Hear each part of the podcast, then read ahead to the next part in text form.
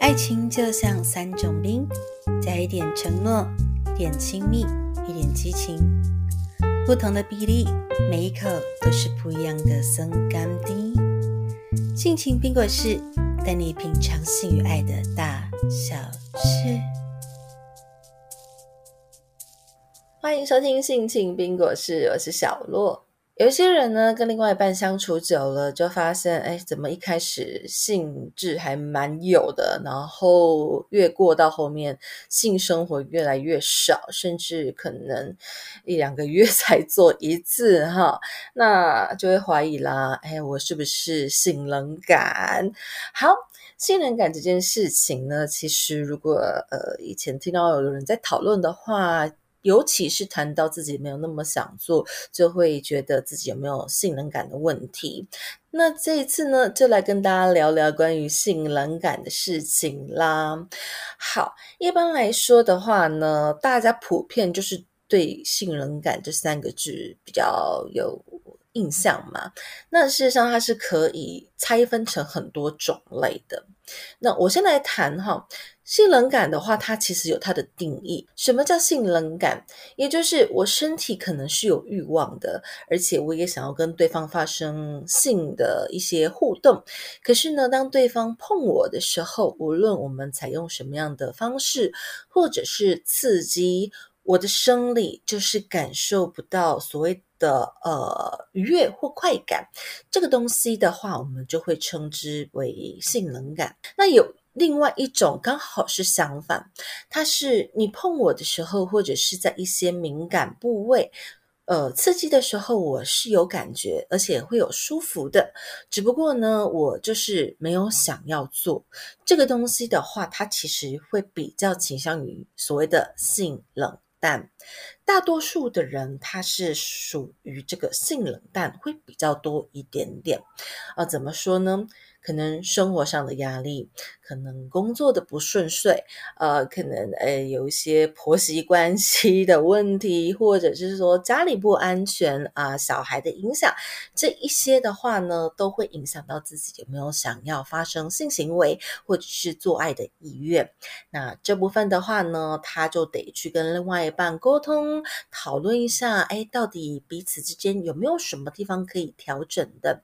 比方说，我们可不可以？以分担一些家务，比方说，我们可不可以另外找一个地方去，呃，有一点点不一样的刺激，再重新把你们的 热情燃烧回来啊？有人就会去，例如旅馆啦过夜，或者是休息，或者是有一些房间也很有趣吧？什么有一些八爪椅啊，有一些什么呃，还有那个什么情趣用品的那个头。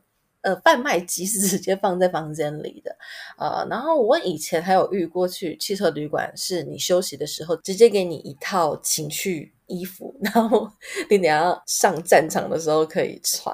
好，那这些东西其实是在家里可以营造，只不过家里的环境仍然比较熟悉。那我们换一个环境的时候，那种愉悦刺激。呃，紧张，呃，小鹿乱撞的感觉会比较容易再被提升回来啊。换个环境是一个方法，然后配合服装，例如说你们可能真的没有那么多的盈余去其他地方开房间啦，还是只能在呃家里的话，那就可以从环境去改变啦。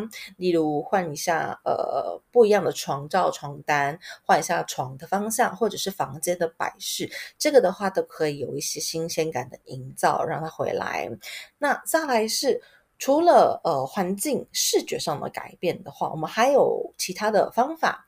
例如，有的人就会去购买一些所谓的呃含有费洛蒙的香水，但不见得一定要有所谓打着费洛蒙的名号啦。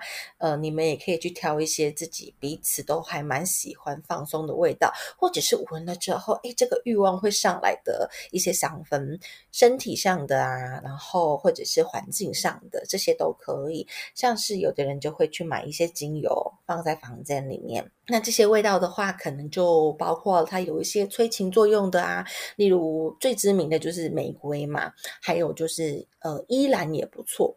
那我自己个人的话，也会去买一些复方的香氛。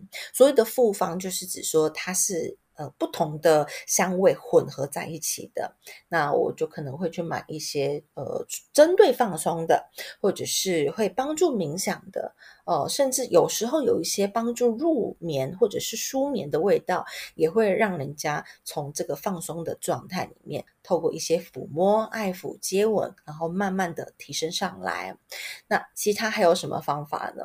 例如角色扮演，例如你们可能呃有一些更坏的事情，好比说有的人哎偷偷会去买一些情趣用品啦。那情趣用品除了在房间里面用之外，也可以有一些。遥控的呃小玩具是可以带出门玩一下的，可是这个都是要建立在彼此有沟通过的状态啦。所以你看，回到我刚刚讲的哦，无论是你们要去外面开房间，或者是改变房间的配饰，或者是呃你们要买一些香味的部分，都是要经过彼此讨论的啊。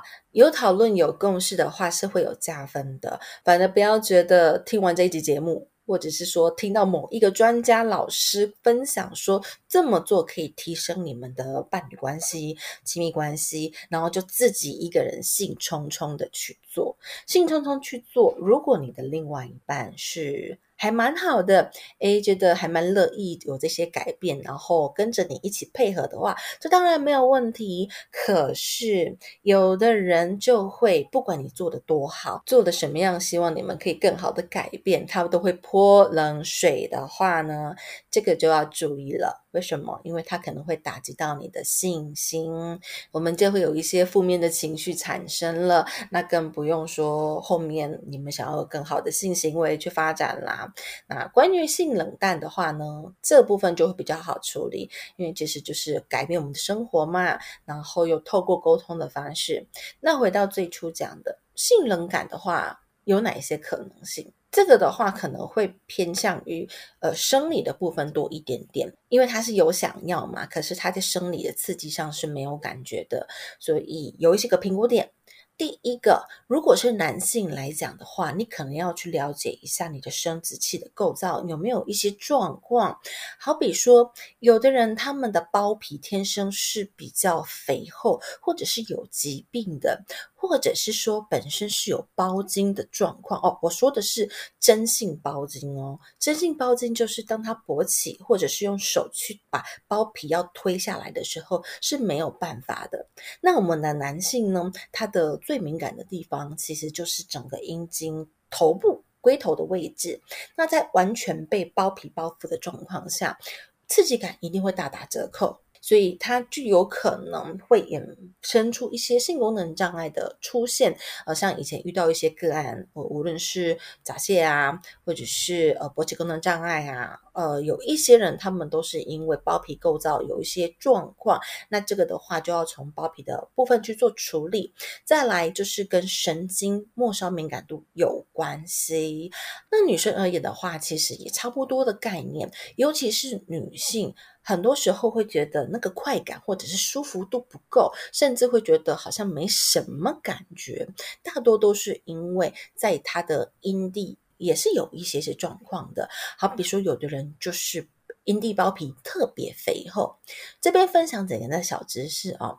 女性的阴蒂跟男性的阴茎是一样的器官哦。啊，我不能说百分之百一样啦，应该是说他们其实在胎儿的构造，它是从同一个根源，然后分生成男性的外生殖器跟女性的外生殖器。所以其实女性的阴蒂同等于男性的阴茎，一样会勃起，一样有包皮。有一些女性很 OK，她可能处理掉。生理的这一部分之后就没有问题的，他就觉得哦，原来我是因为隔了一层很厚的棉被的感觉去碰你的身体，那你改变了这个身体构造之后，它就会变得比较高敏感度一些些。这是生理的部分，你们可以去考虑啊，或者去思考的。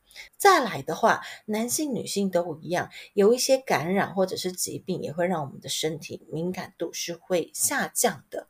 呃，另外还有就是有一些服用精神的药物哦，也会影响到我们的性欲或者是性身体上面的一些感受度哦。